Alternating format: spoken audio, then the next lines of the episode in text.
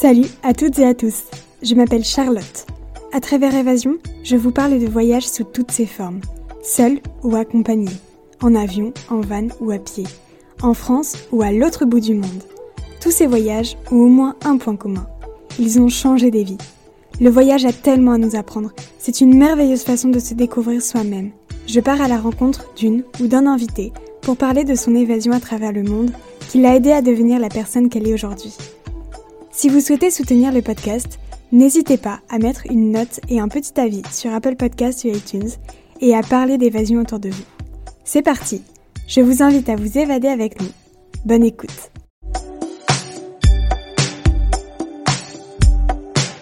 Une aventure, c'est ça en fait. On part avec une idée, on revient avec une histoire. Donc c'est pas la même chose. On fait toujours très attention à ce qu'on va dire, à ce qu'on va faire, à ce que ça rentre dans le moule. Et, finalement, tu vois, le fait de partir à l'étranger, le fait de faire ce voyage-là, partir en kayak, euh, vouloir faire Paris-Dakar, et j'ai l'impression que les gens pensent que c'est fou, et, je me dis, mais, je m'en fiche de ce que les gens peuvent penser. Moi, ça me fait plaisir de faire ça, ça me fait plaisir qu'on parte à l'aventure. J'ai envie de faire tout ça, et, je, me moque maintenant de ce que peuvent penser les gens de tout ça, et je le fais pour moi, et je suis contente. Aujourd'hui, on a un peu plus confiance en l'étranger, la, personne qu'on ne connaît pas. Mm on a, vraiment appris, euh, quand on fait 50, 50 soirs de suite, euh, ça devient vraiment un trait de notre personnalité quasiment, de, d'apprendre à sonner chez des inconnus, à leur faire confiance, à oser se dévoiler.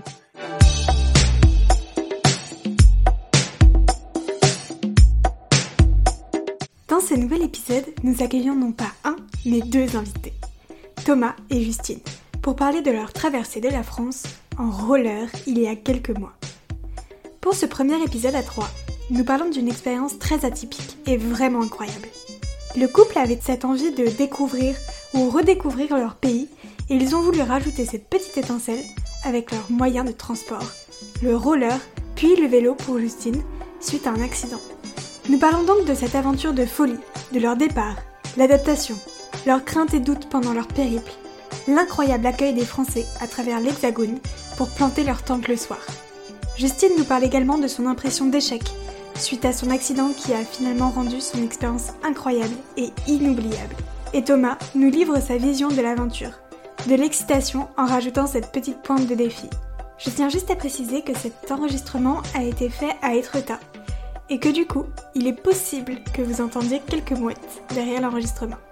J'espère que ça ne vous dérangera pas et que ça pourra peut-être vous aider à vous évader encore plus lors de cet épisode. Je vous propose de partir pendant quelques minutes en France en roller avec Thomas et Justine. Bienvenue dans Évasion. Coucou Thomas et Justine, comment allez-vous? Hello, ça va? Charlotte, ça va bien et toi? Très bien, merci. Alors, est-ce que pour commencer, vous pourriez vous présenter en quelques mots? Ouais. Alors, euh, Thomas Deric, moi je suis étudiant en école de commerce et de communication. Ma passion dans la vie, c'est l'aventure. Donc, euh, je réalise des aventures euh, un peu partout dans le monde et ces derniers mois en France, Covid oblige. Et je fais ça avec Justine depuis quelques mois. Et moi, du coup, donc c'est Justine Andrès. Je suis aussi euh, en école de commerce et euh, un peu comme Thomas, euh, j'aime bien partir à l'étranger. Donc, j'ai eu la chance de partir au Canada, au Chili, en Argentine dans le cadre de mes études.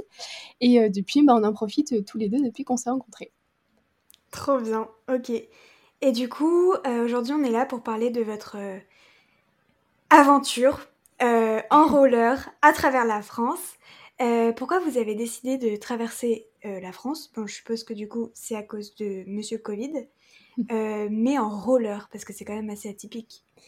Oui, c'est ça. En fait, on, on s'est rencontrés tous les deux avec Thomas au Chili et on avait prévu de voyager euh, bah, en Amérique du Sud juste avant le Covid, sauf qu'on a dû rentrer un peu d'urgence et on pouvait pas se résoudre à passer notre été sans rien faire. Donc on s'est dit, et si on partait à l'aventure? Et puis Thomas m'a dit, ok, et si on partait en roller? Et je lui ai dit, eh ben allez, c'est parti.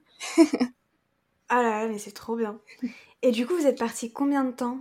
Alors au total, l'aventure, elle a duré 64 jours. Donc un peu plus de deux mois, on est parti tout l'été. Et euh, ouais, c'était, euh, on a passé un peu de temps chez des amis en chemin qu'on a qu'on a retrouvés. Et, euh, et, on a passé un peu plus de 50 jours sur la route et 10-15 jours chez des amis. Et, et aussi chez des gens. Enfin, la, particularité du projet, en fait, c'est qu'on sonnait tous les soirs à des portes pour rencontrer des inconnus. Mmh. Et mmh. donc, on a, on a passé aussi un peu de temps chez ces gens-là. Ok. On va en reparler un petit peu après, mais trop trop hâte d'en savoir plus sur cette partie-là. Euh, et du coup, vous avez parcouru euh, combien de kilomètres? Euh, Je crois que le total, c'est 1375. Wow. Ouais, quasiment 1400 kilomètres. de... On est parti de Lille, en fait, du Between Village, mhm. et on est arrivé à la frontière franco-espagnole, au col des Bellitres, dans les Pyrénées. Ok. Et voilà, on est, on... c'était, c'était assez fou comme distance, en fait, on la réalise pas quand on, quand on, on, a fait tout ça. Et ouais, c'était un moment assez, assez, assez, euh, assez fou, euh, l'arrivée. C'est vrai. Vous, vous, deviez avoir un sentiment de fierté, un truc de dingue en fait. C'est ça, et, et, finalement en fait on se rendait pas tellement compte qu'on avait fait tout ce chemin-là, mais parce que nous en fait tous les jours on disait bon bah on fait 20 km de plus, et 20 km de plus, et 20 km de plus, et, et c'est qu'à la fin qu'on s'est dit ouais mais finalement on a fait plus de 1300 km, et on s'en rendait pas compte quand nous on était dans notre aventure, et, Ouais, on était complètement déconnectés de, de, tous ces chiffres. Après, euh, ça, ça, nous a paru fou sur le moment. Je pense que maintenant, je, en tout cas, pour ma part, je relativise plus ce chiffre parce que finalement, il y a des gens qui font des aventures à vélo de 10 000 km. Donc, euh, il y a des gens qui traversent la France en une semaine à vélo. Mmh. Mais euh, enfin, nous, on est partis tous les deux en roller à la base, donc euh, ça nous paraissait un peu fou, quoi. Ouais, mais c'est quand même dingue comme projet. Enfin, moi, je suis pas une personne qui fait ce genre d'expérience, j'avoue. donc, d'un regard extérieur, euh, c'est un truc de dingue quand même, votre expérience. C'est fou, c'est trop bien. Mais enfin, je veux dire, euh, se lancer dans quelque chose comme ça, c'est.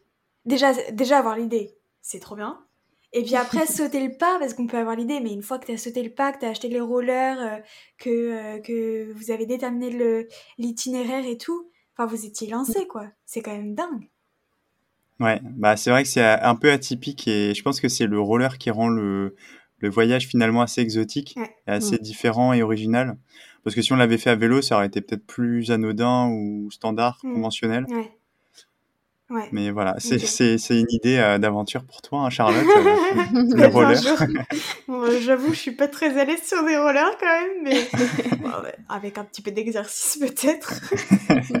D'ailleurs, vous avez, euh, vous avez, vous êtes préparé avant ou pas du tout? Vous êtes allé un peu à la one again et euh, bah, en fait, on a fait une rando, euh, pendant 15 jours tous les deux. C'était un peu notre préparation. Et puis ensuite, euh, bah, en fait, non, on est parti comme ça, On n'avait pas fait de roller depuis, depuis qu'on avait 10 ou 12 ans. Ah et on s'est dit, «Bah, la route, nous formera et on apprendra, au fur et à mesure» et et c'est ce qu'on a fait. On prenait notre temps. On savait qu'on avait tout l'été donc on n'avait pas de de temps défini. Et mmh. on se disait: «Bon, bah, on a le temps. Donc si on fait que 10 kilomètres et ben, on fait que 10 kilomètres. Mais on prendra le temps qu'il nous faudra» et et c'est ce qu'on a fait et ça s'est très bien passé.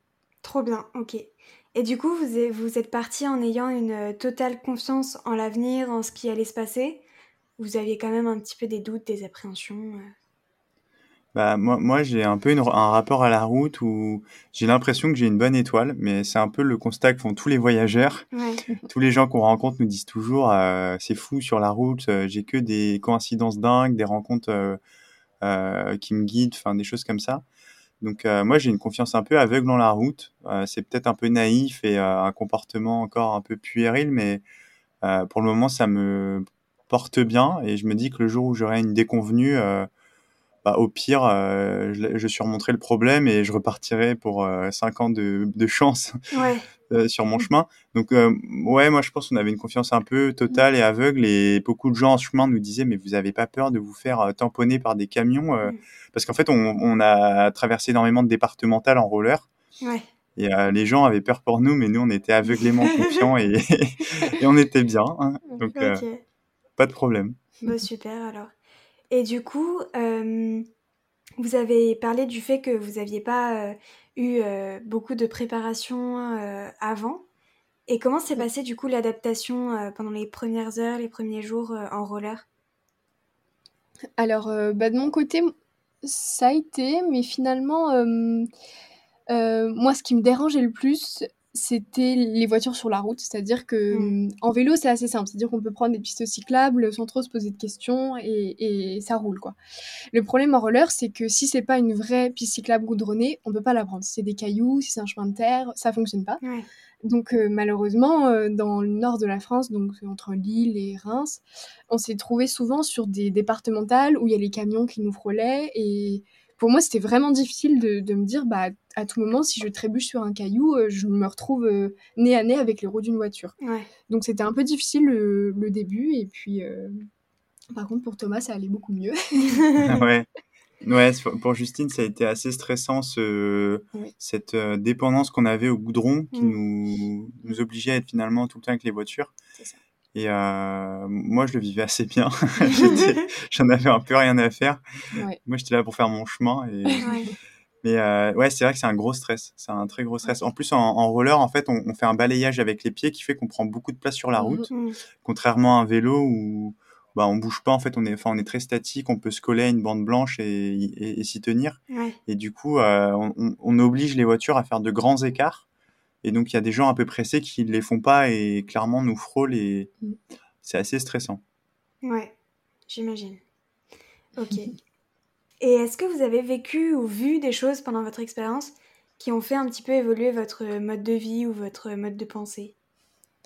Euh, alors déjà, notre mode de vie pendant le voyage, oui, parce que euh, ah, moi, je me suis blessée en chemin. Donc, euh, j'ai fait de Lille à Reims en roller et arrivé à Reims, vraiment devant la panneau, le panneau de la ville, je me suis luxé le genou, ce qui m'a Mm. obligée à rentrer et à me reposer un petit peu. Et ensuite, j'ai dû reprendre à vélo. C'est trop dangereux de reprendre en roller. Donc, je suis revenue, j'ai rejoint Thomas à Chaumont. Et euh, j'ai dû reprendre en, en vélo et euh, ben forcément ça ça a été un peu dur le fait de devoir arrêter faire une pause. Et, euh, et ça a changé évidemment notre euh, mode de, de fonctionner sur la route le fait d'être en roller euh, en roller et, et en vélo. Mais euh, mais ça s'est plutôt bien passé euh, par la suite. Euh, au contraire c'était même beaucoup plus agréable pour moi finalement parce que j'étais en vélo Ouais. sur la route les départementales donc euh, c'était bien mieux. Mais en fait, cette, cette blessure, elle a, elle a beaucoup fait euh, évoluer la, je pense, la manière de penser de Justine parce Mhm. que les, les premiers jours, premières semaines après son retour euh, euh, de son petit séjour à l'hôpital, euh, enfin, c'était une blessure quand même assez importante. Les pompiers sont venus la chercher, elle est passée au CHU et tout, donc euh, Mm. elle devait être immobilisée trois semaines à la base avec une attelle. Wow. Et en fait, au Ouais. bout d'une semaine, elle est revenue à vélo pour réenquiller 1000 km de vélo, ce qui est assez fou quand même quand on a une blessure comme ça. Et euh, les premières semaines, en fait, elle était euh, très euh, focalisée sur le fait qu'elle finissait pas en roller. Donc, elle tenait pas le pari et que Mm. c'était un échec. Et moi, je lui ai expliqué pendant, ça a mis un peu de temps, mais j'ai essayé de lui faire comprendre que ça rendait presque l'aventure plus belle. Que l'aventure, c'était aussi, euh, ça signifiait aussi, bah, en fait, accepter les aléas et créer une histoire qui varie tout le temps. Une aventure, c'est ça, en fait. On, on part avec une idée, on revient avec une histoire. Donc, c'est pas la même chose. C'est beau. Ouais, c'est beau, mais c'est ça, c'est ça. Et au final, euh, notre histoire, elle, elle, elle en est que plus belle. Bah, elle, est- elle s'est remise d'une blessure. On est arrivé à, elle, a- elle a roulé à 1000 km avec une attelle. euh, on s'est soutenu de A à Z et. Et, et voilà. Donc, je pense que ça, ça, l'a beaucoup fait évoluer. Ouais. Mm. C'est ça. Bah, euh, finalement, euh, avec le recul, je me suis dit, bah, cette aventure, je, je l'ai quand même fait du, du début à la fin et je suis arrivée jusqu'au bout et je, je l'ai quand même fait. Donc, euh, il y a une fierté Mm, mm. finalement qui s'est installée euh, ensuite. Mais c'est, c'est, c'est, c'est tellement dingue. Mais vous, enfin, tu peux être tellement fier de toi, c'est, c'est, c'est fou, c'est trop bien, vraiment. C'est gentil, merci. Et puis même si t'as pas, enfin même si t'as pas fini le projet comme tu voulais le faire à la base, euh, déjà tu l'as fini Je l'ai fini, c'est vrai. et, euh, et peut-être pas de la manière euh, escomptée, mais mais c'est déjà c'est déjà fou, c'est Ouais, trop bien, c'est vrai. trop cool. Euh, du coup, est-ce que vous aviez établi un itinéraire euh, est-ce que vous, vous l'avez respecté? En fait, on avait euh, des grandes villes étapes où on savait qu'on devait passer parce que euh, eh ben, Thomas, vu qu'il avait ses rollers ses- avec les roues et les freins, on devait passer dans des grandes villes pour euh, passer dans des décathlon, rechercher des roues et des freins qui s'usaient au fur et à mesure, parce qu'au bout de 1300 km, c'est dur de garder les mêmes. et donc, on savait qu'on avait des grandes villes où on devait aller, donc comme euh, Reims, Dijon, Lyon, Orange, Montpellier. On savait qu'on devait y passer dans toutes ces villes. Et après, Mm. entre ces villes-là, on faisait un peu au feeling. Euh, chaque jour, on se disait, bon, bah, euh, on prend cette petite route-là. Là, on sait qu'il y a une cyclable, on la suit. Le long du Rhône, par exemple, on se disait, bon, bah, on peut suivre le, la Via Rona sur cette partie-là, et puis ensuite on prend par une autre départementale. Donc ça se faisait vraiment au jour le jour, où on choisissait où est-ce qu'on avait envie de passer, et en fonction de nos rencontres aussi. Donc euh, voilà, pas de pression sur ça. On savait qu'on avait des grandes villes étapes, et ensuite pas de pression. Hmm. Ok, trop bien. Et du coup, vous aviez pas peur à certains moments de bah, de pas avoir de route euh, euh, il y en avait toujours une de toute façon. non, ça c'était assez compliqué parce que assez souvent on, on se disait, OK, on est obligé de prendre cette départementale, ou alors on, avait le GPS qui nous disait euh, euh, telle, telle section de, de cet itinéraire vélo est, goudronné. Donc nous, on suit une départementale sur 20 km, on arrive euh, dans, une, dans un village, et puis là, on, on s'engage sur la, la véloroute. Et en fait, au bout d'un moment, c'est de la terre. Et on peut juste mmh. pas avancer, c'est impossible, sinon on est obligé d'être à pied. Et donc, du coup, on est obligé de faire marche arrière et de retourner à un endroit où on peut continuer. Donc, mmh. des fois, ça nous fait perdre euh, presque une demi-journée en fait. Euh, ah ouais. Bah, ouais, ouais, quand, hein. quand on doit refaire 10 euh, km dans l'autre sens pour rejoindre la départementale, mmh. qui est notre seul moyen de se reconnecter à, à notre chemin, ouais, ça mmh. fait perdre beaucoup de temps. Donc, Ouais, ok. Et vous êtes déjà perdu pendant votre, votre aventure ou ça vous est jamais vraiment arrivé du coup? Sans compter le fait des de problèmes de, de route, enfin de qualité de route, dirons-nous En fait, moi, moi, personnellement, j'avais la, sensation qu'en France, c'est impossible de se perdre.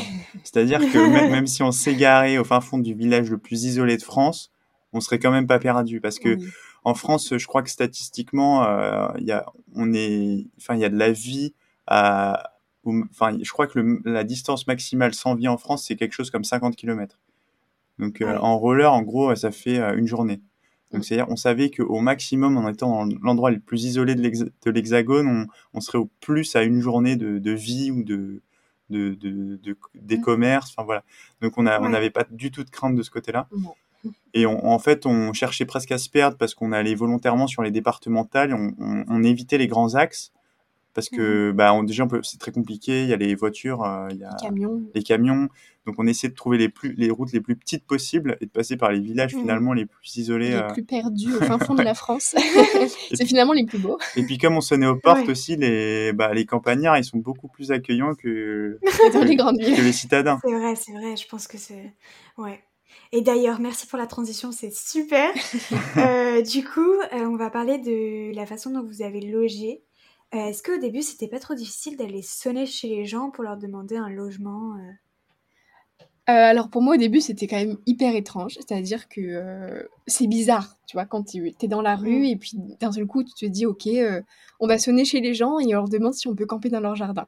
C'est bizarre, ça fait vraiment, tu te dis est-ce que je, suis prête à m'immiscer dans la vie des gens comme ça? Et les premières maisons, on se dit, je dis c'est un peu Thomas à faire parce que honnêtement je me sentais pas de le faire, donc je disais Thomas non, vas-y, je te laisse aller sonner. et puis finalement, une fois qu'on nous a dit oui une fois, deux fois, trois fois, et finalement ça devenait naturel pour nous de se dire ok bah je vais sonner et je demande aux gens et les gens sont étaient très réceptifs et hyper accueillants. Mais en fait, je crois que ça s'est fait quasiment instantanément parce que euh, moi, j'avais déjà fait ça un peu en Amérique du Sud, sonner à des portes, demander à manger parce que j'ai été dans un, voyage sans argent. Euh, et Justine, elle y croyait pas trop. Donc, je pense qu'en fait, elle avait adhéré au projet sans vraiment comprendre euh, ce que ça allait impliquer. et en fait, on a fait notre première journée. Et le premier soir est venu le moment de trouver une maison. Et, euh, et Justine, euh, je pense que là, elle s'est dit, ok, on dort où ce soir finalement? Euh, on, on, fait quand? On tire pile ou face, on choisit une maison au hasard et on demande aux gens un lit. Comment ça se passe? Et moi, je lui ai dit hyper naturellement, viens, on sonne à cette maison. J'ai sonné, j'ai demandé, ils ont dit, ok, bah posez la tente dans le jardin. Et hop, pour Justine, c'était ah ouais, ok, en fait, c'est aussi simple que ça. Et du coup, bah, on l'a fait le deuxième, troisième, quatrième soir et, et c'est devenu une routine. C'est ça. Et en fait, quand on a parlé de ce projet à nos familles, euh, tout de suite, ils nous ont dit c'est impossible en France, c'est pas comme en Amérique du Sud, vous serez pas accueillis partout, les gens vous ouvriront pas leurs portes, il y a une réticence, euh, ça marchera pas. Et mmh. finalement, euh, bah, on été accueillis 64 nuits quoi, en France, donc bah, ça marche. On peut être accueilli par des Français. ouais, c'est fou. Parce que c'est vrai que bah, ça pourrait paraître un peu bah, flippant parce qu'on se dit, euh, bah, si personne nous accepte, euh, on fait comment? C'est ça. Et il y a toujours cette réticence de savoir bah, est-ce qu'on va être accueilli ou non. Et puis finalement, de, de Lille jusqu'à Orange, entre la première et la troisième sonnette, on était accepté. Ouais, ah c'est ça. Jusqu'à Orange, on n'a pas eu à sonner à plus de trois maisons. Mmh et mmh en général, à la première, on était accepté, allez, 9 fois sur 10. Et de temps en temps, à la deuxième, voire la troisième. Et à partir d'Orange, euh, là, on a dû sonner à, en moyenne 10 maisons par soir. Parce que le Sud, euh, ils sont envahis de touristes, ils ont envie d'être tranquilles. Mmh. Et tout le monde nous disait, euh, ouais, mais c'est pas dans notre culture. Nous, on reste vachement chez nous. Par exemple, dans le Nord, quand on, les gens nous disaient non, on demandait toujours, est-ce que vous connaissez un voisin qui pourrait accepter? Et dans le nord, il nous disait ouais, le gars là-bas, il pourrait, euh, le gars d'en face, ouais. Et dans le sud, il nous disait toujours, je connais pas mes voisins en fait. Et ça, c'est parce qu'il y a beaucoup de maisons secondaires, il y a beaucoup de gens qui vivent pas là, mmh qui du coup mmh. connaissent pas les gens. Ça. Donc il y a un sentiment de euh, d'anonymat en fait dans les villes du sud. Mmh. D'accord, ouais, je vois. Ok. Et, et, vous avez jamais eu peur de tomber sur une famille un peu ou une personne un peu bah, euh, flippante? On est tombé sur un couple un peu flippant euh, euh, juste avant Lyon. on est, c'était un couple de retraités. En fait, le mec, enfin, la, la, femme parlait quasiment pas, nous a regardé du fond du couloir de manière très bizarre.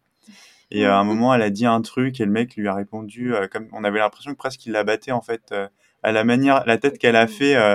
la dame, quand il, lui a, il, lui a, mal répondu, on sentait qu'elle était habituée à se taire. Et euh, c'était très bizarre. Et mmh. puis lui, il nous disait, ouais, euh, je vais appeler la presse locale demain. Et puis il a demandé à sa femme de faire plein de photos avec nous. Il fallait pas qu'elle soit sur les photos. Enfin, c'était un rapport très bizarre. Très, très bizarre. Et il y avait un rapport de force entre lui et elle qui était assez dérangeant. Donc ça nous a mis mal à l'aise. Et euh, ouais, c'était. J'imagine. Et ils, en fait, ils ont accepté qu'on campe dans le jardin, mais ils étaient gênés à l'idée qu'on rentre dans, la maison. Donc nous, on se sentait à la fois accueillis et en, même temps intrus. Et on s'est dit mmh. finalement, on aurait préféré qu'ils nous disent non et qu'on trouve une autre maison parce que c'est plus simple ainsi. Euh. Mmh. Parce qu'en plus, tu peux pas dire non, mais en fait, euh, non merci. Bah non. ça pas. C'est ça, t'es obligé, une fois qu'ils t'ont dit oui, euh, bah tu es là. Mais c'est la seule maison où ça a été. ouais, ouais c'est la seule. Où ça a été un petit peu étrange, hein. sinon les gens sont, ont été vraiment très accueillants avec nous. On a mangé avec les gens tous les soirs, on avait le petit déjeuner le lendemain matin, alors qu'ils nous connaissaient pas. Cinq minutes avant, on les connaissait pas, et finalement, les barbecues, on a mangé quasiment tous les soirs. c'est trop bien. Oui, on est beaucoup de chance. Et vous pensez que du coup, le fait d'être à deux et un homme et une femme, ça vous a vraiment aidé Genre, par exemple, une femme seule ne pourrait pas faire ce genre de choses? Si, une, une, femme seule peut facilement euh, gagner la confiance des gens, un homme seul moins, parce que je pense qu'on s'interroge toujours sur les motivations d'un mec tout seul. Euh, et un groupe de mecs, peut-être. Enfin, je crois que deux mecs, ce serait peut-être plus normal parce que ça fait groupe de potes, donc euh, ça donne un côté plus sain. mais le couple, c'est vraiment, ça passe très bien parce que on est tombé en fait chez vachement de personnes assez âgées.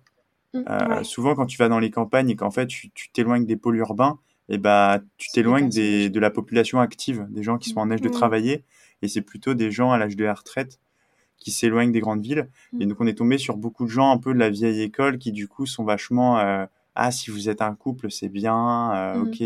Ouais. Ouais. Donc voilà, des, des gens qui se disent ouais, si on vous file un lit dans la maison, vous êtes un couple, c'est bien, c'est bon, voilà. Et, je pense que non, le fait d'être une femme, ça ne nous empêche pas du tout de faire ce genre de choses. Alors évidemment, je pense qu'on a, a, toujours cette peur et cette réticence, mais finalement, euh, les gens, quand on est une femme seule, euh, ils ont tendance à rapidement nous prendre sous, leur aile et à nous dire ok, bah, on va t'aider pour cette nuit, viens avec nous. Et, et, ils ont finalement pas envie de nous laisser dans la rue toute seule. Euh, il y, a ce rapport de bah, on va te protéger au moins pour cette nuit. quoi. Donc non, non, c'est pas mmh. parce qu'on est une femme que, que, ce genre de choses on peut pas le faire. Mais c'est sûr que quand on a un couple, ça rassure. Même pour, pour moi, ça me rassurait d'être avec Thomas. Mmh. Et, et, voilà. Ok, trop bien. Et du coup, bon, j'ai cru comprendre un petit peu, et je m'attends un peu à la réponse à la question suivante, mais comment décririez-vous l'accueil que vous avez pu recevoir par les Français? Ah, Incroyable. Ouais, c'était fou. Vraiment, c'était fou. Et vous vous y attendiez ou pas? Bah, En fait, ça contredisait. Euh, tout... Nous, on s'y attendait parce qu'on on sait très bien que les gens sont gentils partout dans le monde et que c'est juste euh, tout le monde. Enfin, moi, en Amérique du Sud, on m'a dit que les gens m'accueilleraient pas. Et en France, on m'a dit mmh. que les gens m'accueilleraient pas. Et en, et en, France, on dira, ah, bah, les Sud-Américains, qu'est-ce qu'ils sont gentils. Euh. C'est ça. Et là-bas, ils diront, ah, les Occidentaux, vous êtes géniaux, vous êtes le sommet de la, la culture et tout. Et c'est juste l'herbe est plus verte ailleurs. Donc, mmh on, on s'y attendait. Mais par contre, ça contredisait tout ce que nos proches nous avaient dit. Et on s'est dit, ça, c'est vraiment bien parce que si on peut ramener ce message que, en fait, l'aventure, elle peut être vécue chez nous et qu'on peut, on peut mmh. se faire confiance entre Français, c'est plutôt cool. et du coup, vous aviez des, des rollers standards ou des rollers euh, un petit peu plus élaborés que, genre, peut-être un petit peu plus résistants ou, euh? On avait des, des, rollers euh, MF900 de chez Oxelo. Oxelo, c'est la gamme riding, disons, de, de Decathlon. Ils mmh font des, des longboards, des trottinettes, des skates, des rollers. Et euh, en fait, bah, ils, nous, ils, ont soutenu, soutenu notre euh, projet, donc ils nous ont fourni euh, deux paires de rollers. Et on avait des rollers trois roues. Donc en fait, c'est des rollers qui ont des roues de 110 mm. Donc c'est des mmh roues un peu plus grandes que des roues de, enfin que des roues de, de rollers en ligne de 4 roues. Et mmh du coup, c'est des, des roues qui, comme elles sont plus grandes, elles vont, enfin, on va gagner beaucoup plus en inertie et avoir une vitesse plus importante sur la route. Donc c'est c'est pas des rollers de compétition ou quoi, mais c'est juste euh, un modèle un peu particulier qui fait qu'on allait assez vite. Et en fait, euh, quelquefois, on est passé dans des villes où il y avait des radars euh, qui mettent des sourires selon la vitesse qu'on a. Et en fait, les radars nous disent notre vitesse. Et moi, j'avais des super sourires hein, parce que j'allais pas du tout vite. Pour eux, j'étais une voiture qui était le, le, le, parfait exemple. Mais en gros, me flashait à 17-18 km/h en ville. Ah ouais. Oui, ça allait quand En ville, et en ville, c'est un endroit où on allait, on, roulait à une vitesse modérée, donc euh, sur une, une route euh, et on, on, allait tout droit. Enfin, je pense que je pouvais atteindre du 20-25. Donc ça va, ça va assez vite. Hein. On, tape quasiment la, la vitesse d'un vélo qui roule tranquille. Et, euh, et, avec Justine, en fait, on allait au même rythme. vu que j'étais blessée et que ben, mon genou me, me tirait un petit peu, je ne pouvais pas rouler non plus super vite, je faisais pas des pics de mmh. vitesse. Ce qui fait que mmh, notre rythme, il, collait bien parce que Thomas mmh, bah, roulait euh, comme ça, on va dire 20 km/h en moyenne. Et finalement, bah, moi j'étais derrière et euh, je me promenais, quoi. J'étais en balade et c'était super agréable. J'avais pas cette sensation de me presser et de devoir accélérer, d'aller vite. Donc c'était vraiment, vraiment un bon rythme. Ok, super. Et du coup, au niveau du pactage de vos affaires, euh, vous aviez un sac à dos, c'est ça? C'est ça, en fait, tous les deux, au début, quand on était euh, en roller, euh, on avait deux sacs à dos, donc euh, que Coxello nous a donné aussi. Deux sacs à dos 20 litres 20 litres, donc ça fait la taille de, de X-Pack, quoi, c'est pas, pas très gros. donc là, on ah avait vraiment le, strict minimum, hein. une toile de tente, un t-shirt, enfin non, deux t-shirts, j'exagère, nos matelas, nos duvets et une petite trousse de toilette, et ça s'arrêtait là, donc c'était vraiment le, strict minimum. Et, et, ensuite, quand je suis revenue à vélo, j'avais deux sacoches quand même, ce qui nous a permis d'avoir un peu plus de matériel euh, pour être un peu plus confort. Euh, comme une paire de mmh. tongs, c'est, ça peut paraître bête, mais euh, c'est plutôt sympa le soir après avoir passé la journée dans des rollers.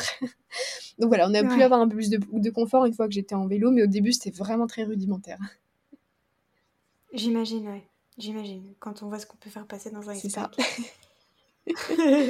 Et du coup, au niveau de l'équilibre en roller, c'était pas trop compliqué parce que du coup, ça devait balancer quand même pas mal en arrière.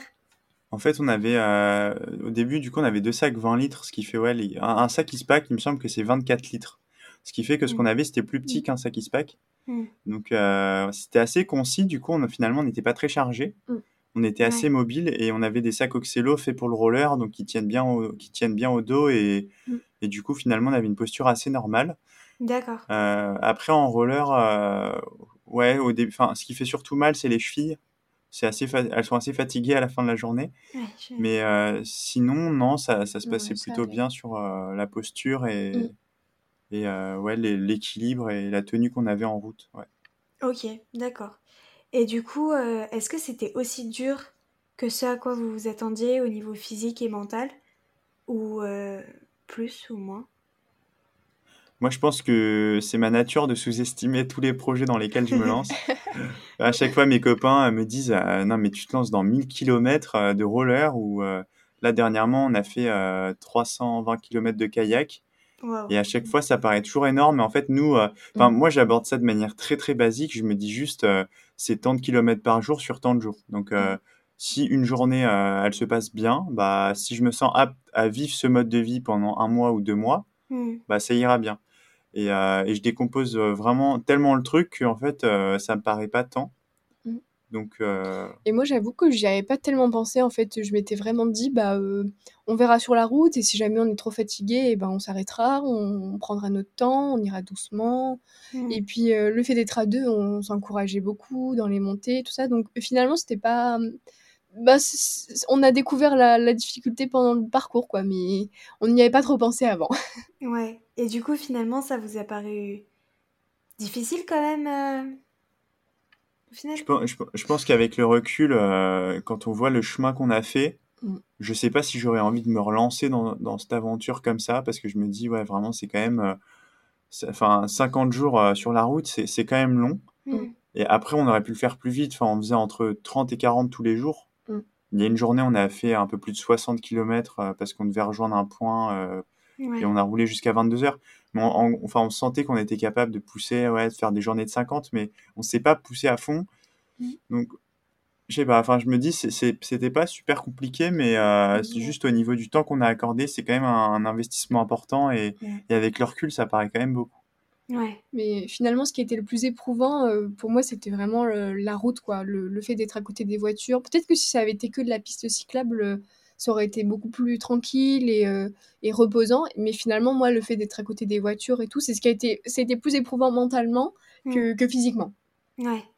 Ouais, je vois, parce que du coup, à chaque fois qu'il y avait une voiture, vous deviez un peu serrer les fesses, stresser un petit C'est ça. peu. et- Et ouais. on, se disait, oulala, pourvu qu'on tombe pas, pourvu qu'il n'y ait pas Mm. un caillou à ce moment-là qui nous fasse euh, trébucher. Enfin, voilà, Ouais. il y, avait toujours une, une appréhension et de se dire, bah, si, si je tombe, euh, faut, faut que je sais pas, que j'aille dans le fossé à côté euh, pour pas être sur la route, quoi. Donc oui, il y avait toujours cette appréhension. Donc finalement, ouais, c'était psychologiquement que c'était plus, plus dur. Ok, ouais. Et ah, est-ce qu'il y a un moment pendant votre aventure où vous vous êtes dit, mais qu'est-ce qu'on fait là? Pourquoi on s'est... Qu'est-ce qui nous a pris de faire ça, quoi? Ouais, ouais, franchement, euh, il y a des fois où on est, enfin, on, était sur une route dans l'Aisne, euh, au fond du- d'un département un peu paumé, et on est en roller à côté de camions qui, qui, Qui passent à frôlent. 90, et on se dit, mais en fait, on est dans un projet super chelou là, quand même. Quand à un moment donné, on, on était sur une toute petite route et finalement, cette toute petite route, elle nous fait traverser euh, une, une énorme départementale à 90, à 90 km/h des deux côtés, avec un terre-plein au centre. Et, et des fois, on se dit, mais, mais qu'est-ce qu'on fait là? Mais pourquoi on fait ça? Est-ce que vraiment on a, on, a envie de s'infliger ça? Et puis finalement, il y a tout le reste, euh, ça, ça occulte totalement ces petits moments et on en rigole après, quoi, finalement. Ouais, ouais, trop bien. Et du coup, euh, bon, on en a parlé un petit peu au début, mais est-ce que vous avez ressenti euh, un dépassement de soi euh, ou pas particulièrement? Oui, si, évidemment. au- autant de jours sur la route, forcément, on est obligé de se dépasser. Le fait d'être ensemble déjà tous les jours pendant 50 jours, faut déjà. faut, faut- c'est quand même un engagement assez fort, quoi, d'être sur la route pendant autant de temps à deux. Et, euh, et physiquement, évidemment, moi, j'étais jamais partie aussi longtemps dans un projet sportif. euh, rapidement, euh, la- ma famille, il y a des petites appréhensions. T'es sûr que tu veux partir dans un projet comme Mm. ça Donc forcément, il y a, il y a des doutes qui s'installent. Et puis, et puis finalement, ben, on a quand même fait, donc on est très content. Trop bien. On va parler un peu, euh, juste une petite question sur le prix. Euh, je suppose que c'est pas un voyage qui, du coup, est très coûteux, puisque du coup, vous avez dormi chez Habitant. Euh, vous confirmez ça?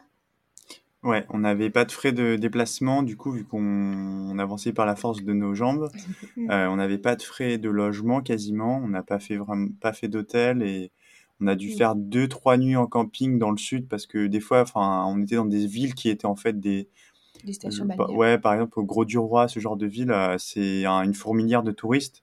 Ouais. Donc sonner aux gens qui ont, qui sont dans des locations Airbnb, c'est un peu compliqué. Sonner aux portes des, de, de ces, ces locations-là. Euh, donc ça nous a pas coûté grand-chose sur le plan du logement. En fait, on payait juste la nourriture. Et en fait, quasiment tous les soirs, les gens, quand on, ils nous accueillent chez eux, ça, ça paraît assez étrange en fait pour eux de, en plus en été où ils mangent sur la terrasse, bah, de manger à côté de nous dans le jardin. Donc euh, ils nous, ils nous conviaient naturellement au, au dîner pour qu'on puisse parler, échanger et se rencontrer. Donc euh, en fait, euh, on a eu que, enfin, quelques repas euh, à payer. Mm. Donc, Et je crois qu'on dépensait au, au mois, on était à 500 euros à peu près de dépenses D'accord. à deux, donc c'est vraiment pas. Ouais, je crois qu'en tout, en, grand-chose. en tout, ça nous a coûté peut-être 1000 euros, 1500 euh, pour nous deux, pour Mm. tout l'été. Ouais. Et en, France, demi, dans un pays qui, où, où le coût de la vie est assez élevé, donc euh, ça va. Mm. Ouais, ouais, ouais. Et euh, Du coup, on va parler un petit peu de développement personnel maintenant. Euh, bon, on en parle déjà un petit peu depuis quelques questions. Euh, mais est-ce que au niveau personnel, donc euh, Thomas et Justine, vous avez ressenti un peu une évolution suite à ce voyage au niveau psychologique? Ouais, c'est sûr qu'on a beaucoup évolué. je, je pense qu'il y a une confiance assez forte qui s'est développée en, en l'inconnu, la, enfin, quand je dis l'inconnu, c'est pas enfin, l'inconnu au sens global, mais aussi euh, l'étranger, voilà, disons. Aujourd'hui, on a un plus confiance en l'étranger, la, personne euh, qu'on ne connaît pas. Mhm. On, a, on a vraiment appris, euh, enfin, quand on le fait 50, 50 soirs de suite, on, ça devient vraiment une, un trait de notre personnalité quasiment, de d'apprendre à sonner chez des inconnus, à leur faire confiance, à, à oser se dévoiler. Euh, je pense que ouais, même sur le plan euh, de notre relation, on, a découvert beaucoup de choses. Il, y a, il y, a, peu de gens qui... Enfin, il faut dire qu'on sortait du premier confinement. En fait, c'est assez marrant parce que Justine et moi, on s'est rencontrés au Chili. Euh, on s'est réellement mis ensemble le jour où je suis arrivé chez elle pour le premier confinement.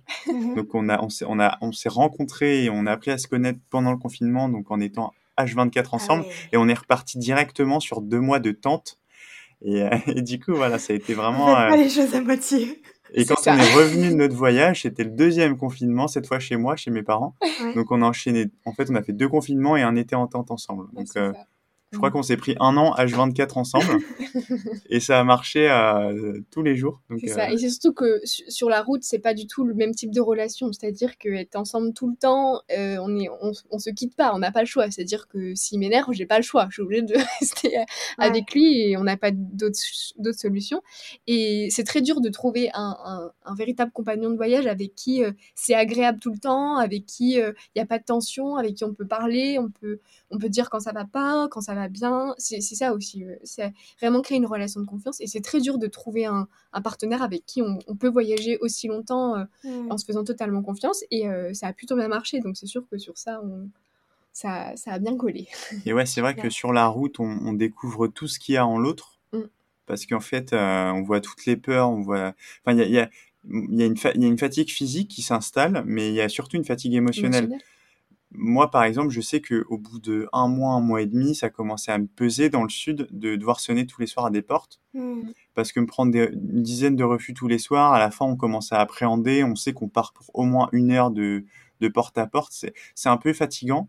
Et, euh, et, par exemple, Justine, du coup, elle me soutenait vachement. Enfin, c'est elle qui avait l'énergie à la fin euh, de sonner à des portes. Mm. Et moi, sur le plan physique, c'était plutôt moi qui portais euh, le projet à certains moments et qui la, la, soutenait. Mm. Donc, on voit tout ce qu'il y a en l'autre. On voit toutes les failles, les faiblesses, les fatigues, les fissures qui, qui apparaissent. Ouais, c'est fou. C'est vrai, qu'en fait, on s'en rend pas compte. quand, quand on regarde de l'extérieur, on se dit euh, déjà leur projet à, roller, c'est fou, c'est déjà trop bien. Mais c'est vrai qu'à deux, euh, bon, tout seul, c'est aussi euh, une, épreuve. Oui, voilà.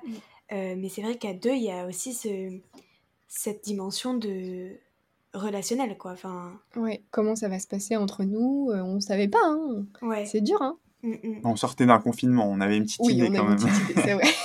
oui, ouais, ouais, mais il y a toujours cette petite c'est ça, bah, c'est très différent parce que la fatigue s'installe et, voilà, ça peut tout faire ressortir. Euh, il, y a les nerfs qui lâchent parfois, on peut pleurer d'un coup, euh, on sait pas pourquoi. Bah, en fait, quand on fait des, trucs euh, un peu relax avec des copains, ça se passe bien, mais quand on part sur des projets plus engagés, voilà, faire un pays en roller ou faire. par exemple, moi, moi, je pense beaucoup au voyage sans argent, vu que je l'ai fait deux fois.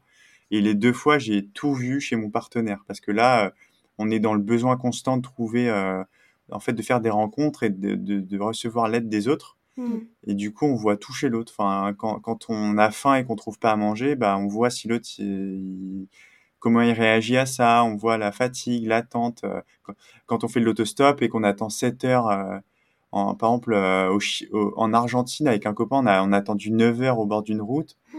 On voit tout, quoi. Enfin, mm. C'est ça. Voilà, donc mais c'est vrai que sur ça, le, voyage, c'est assez formateur finalement d'apprendre à se connaître soi aussi, savoir euh, euh, nos limites, et, c'est très formateur. Sur, sur, le plan personnel, en tout cas, ce type de voyage aussi engagé sur autant de temps, c'est formateur. C'est super, c'est trop bien.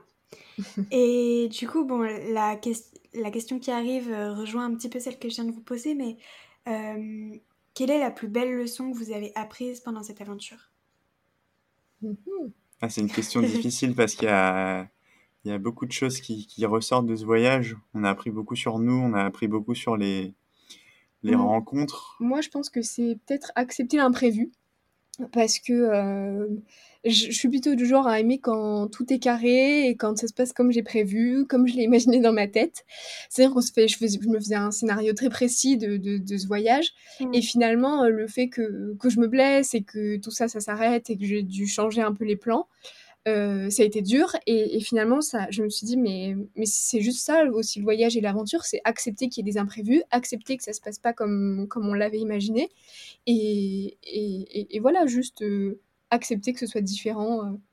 Moi, je pense que la, la plus belle leçon que j'ai eue, c'est, c'est de voir que des gens vers qui je serais pas allé dans le quotidien me, me tendaient autant la main et m'aidaient autant.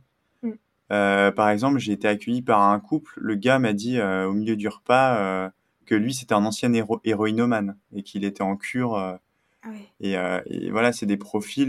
moi, dans la vie de tous les jours, je me dis, bah, faut s'éloigner de ces gens-là. Je vais les juger parce que voilà, je suis humain et, et on, on pose tous nos limites quelque part et, et on a tous une notion du bien, du mal, voilà.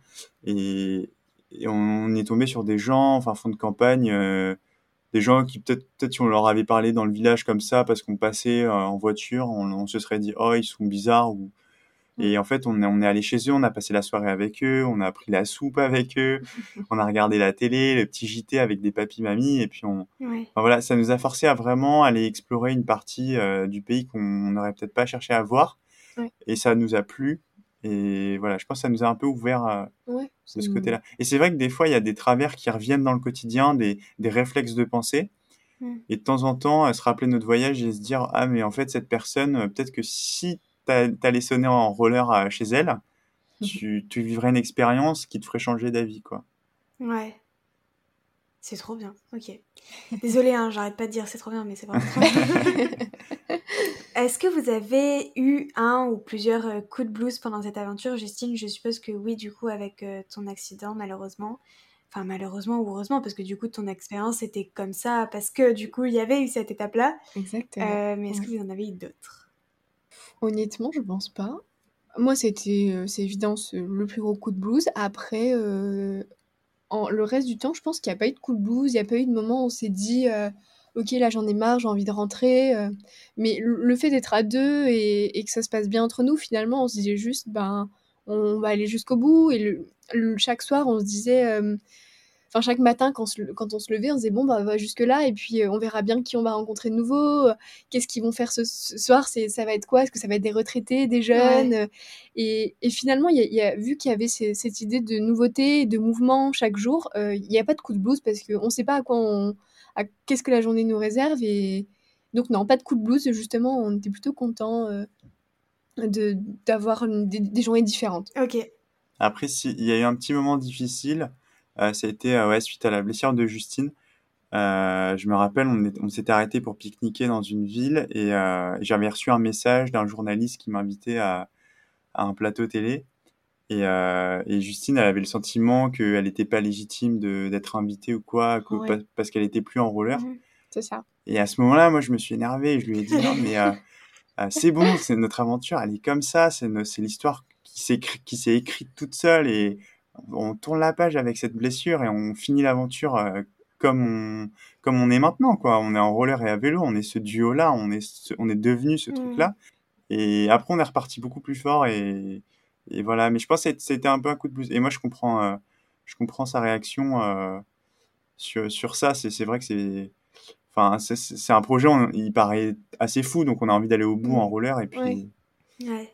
Mais pour être totalement honnête, Justine, je pense que j'aurais réagi exactement de la même façon que toi. on aurait tous réagi comme ça. Oui, c'est sûr. En Bah, fait, c'est. Ouais. Vas-y, vas-y, je t'en prie. En plus, le, fait que, que nous suive et qu'il y ait le matériel, il y avait un peu. Moi, c'était ma première aventure où euh, sponsorisée avec de l'équipement. euh, donc, il y avait une espèce de, pression autour de ça où je me disais, bah mince, j'ai pas, j'ai pas coché les cases du contrat en fait. J'ai juste pas réussi. Et, et, ouais, j'ai pas réussi à accomplir ce, que, ce pourquoi j'ai signé. Donc, il y a eu des gros doutes. Et puis, euh, finalement, le fait que Thomas. Me bousculent un peu et me disent euh, mais ça suffit, euh, c'est comme ça, et puis euh, il faut l'accepter. Et, et finalement, bah, je me suis dit mais il a raison, quoi. C'est bête de, de faire un blocage sur ça alors que l'aventure est tout aussi belle en vélo. Et c'est bien qu'elle ait, qu'elle ait vécu ça parce que je pense que ça, ça, ça, ça a été beaucoup plus formateur que si Mm. elle avait juste réussi le truc de A à Z sans, sans souci, sans encombre. Mm. Parce que là, du coup, enfin, par exemple, pour notre prochaine aventure, euh, on aimerait faire Paris-Dakar à vélo. Ouais. Et euh, on, on, on est conscient du fait que peut-être qu'on va, je sais pas, choper le palu en chemin, qu'il y en a un qui va être rapatrié. Enfin, ça Ouais. peut arriver. On est conscient du fait que l'aventure, c'est ça.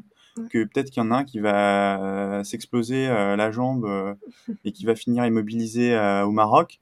Et on est OK et on, on a conscience du... Enfin voilà, on, s'en rend compte et on, on voit plus l'aventure juste comme une belle histoire qui commence Mm. euh, d'un point A à un point B et et il y a que des papillons en chemin. Et... Ouais.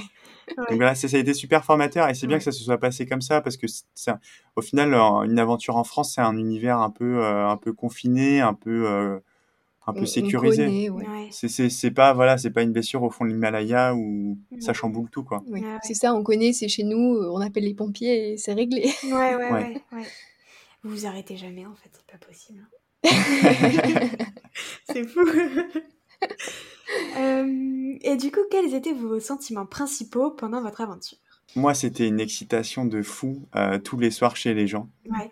On était comme des gamins. Euh, on était hyper excités. Enfin, en fait, euh, je pense que les deux premières semaines, on était là tous les soirs. Euh, On se disait dans l'attente, non mais t'y crois, on est encore accueillis.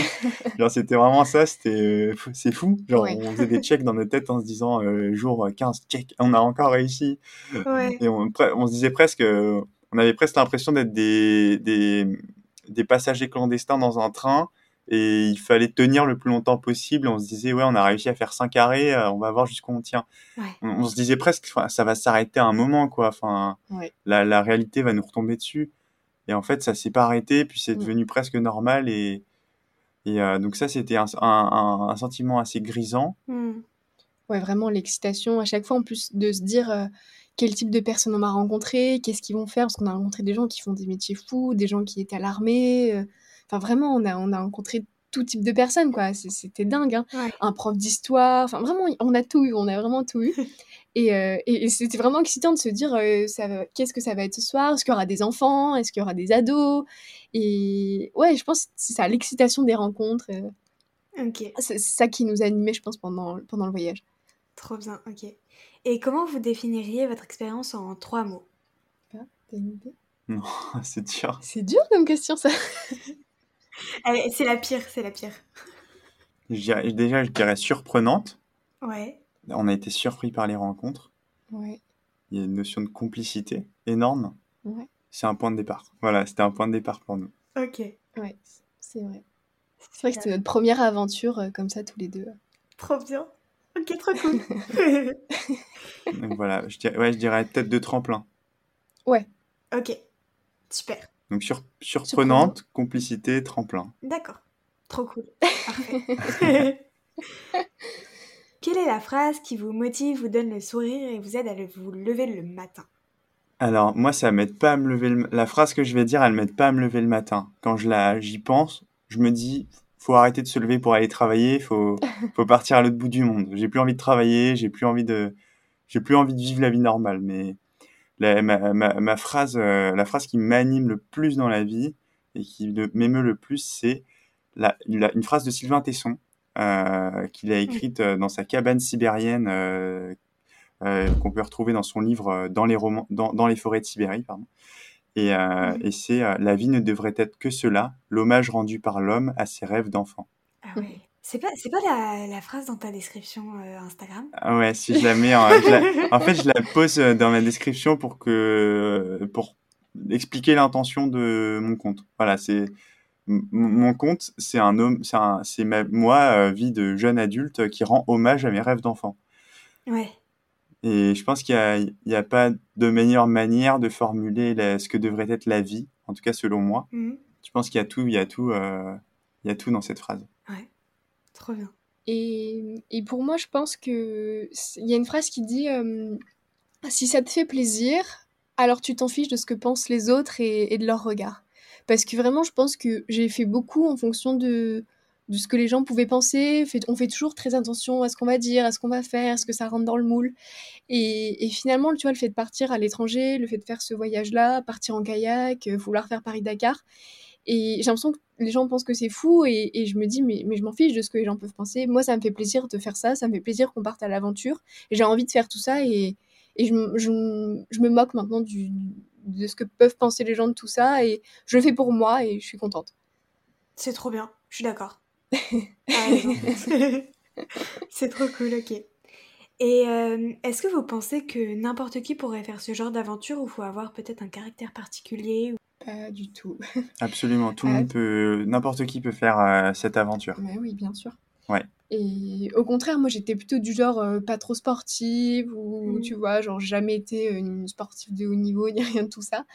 Euh, et, tout le monde peut faire ce genre de choses. Et, ce qu'il faut se dire, c'est qu'il n'y a pas de petite aventure. C'est-à-dire que même si c'est euh, deux jours, euh, un week-end à côté de chez toi, sur le Rhône, sur une piste cyclable, bah, c'est une aventure et il n'y a, pas de, a pas de petite aventure. Donc si tu as envie, il faut se lancer et, voilà, pas avoir peur. Après, moi, la définition que je donne d'un aventurier, c'est quelqu'un qui se lance dans des projets qui sont engagés à sa mesure. Mmh Donc, ce qui il faut comprendre que ce qui est engagé pour moi, par exemple, c'est pas engagé pour MyCorn. Pour MyCorn, c'est des vacances euh, à Ibiza. C'est vraiment, c'est le week-end euh, farniente, relax. Je me fais la France en roller tranquille euh, pour décompresser entre deux expés au pôle Nord.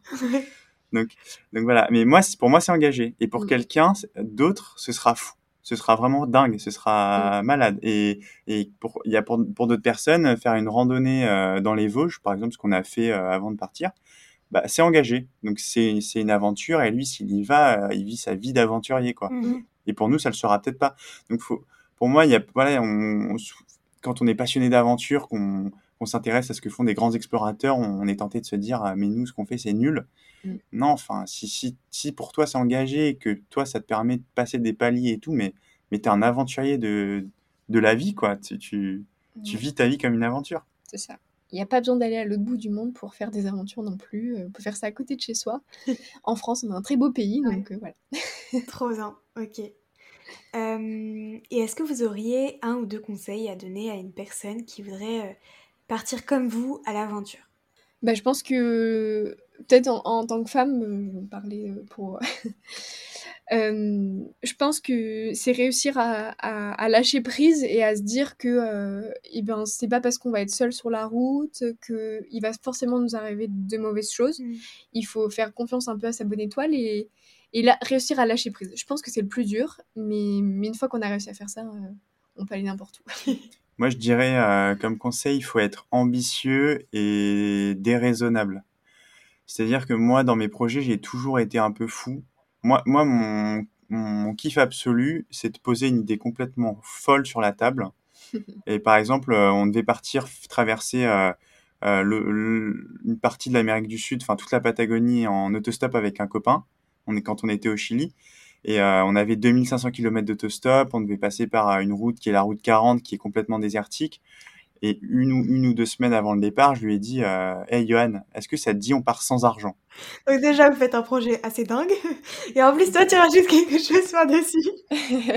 Mais moi, ce que j'aime, c'est quand je sais que l'idée, euh, elle suscite un truc chez l'autre et l'autre, il te regarde, on se dit Tout à coup, il y a le cœur qui s'accélère et il se dit Quoi?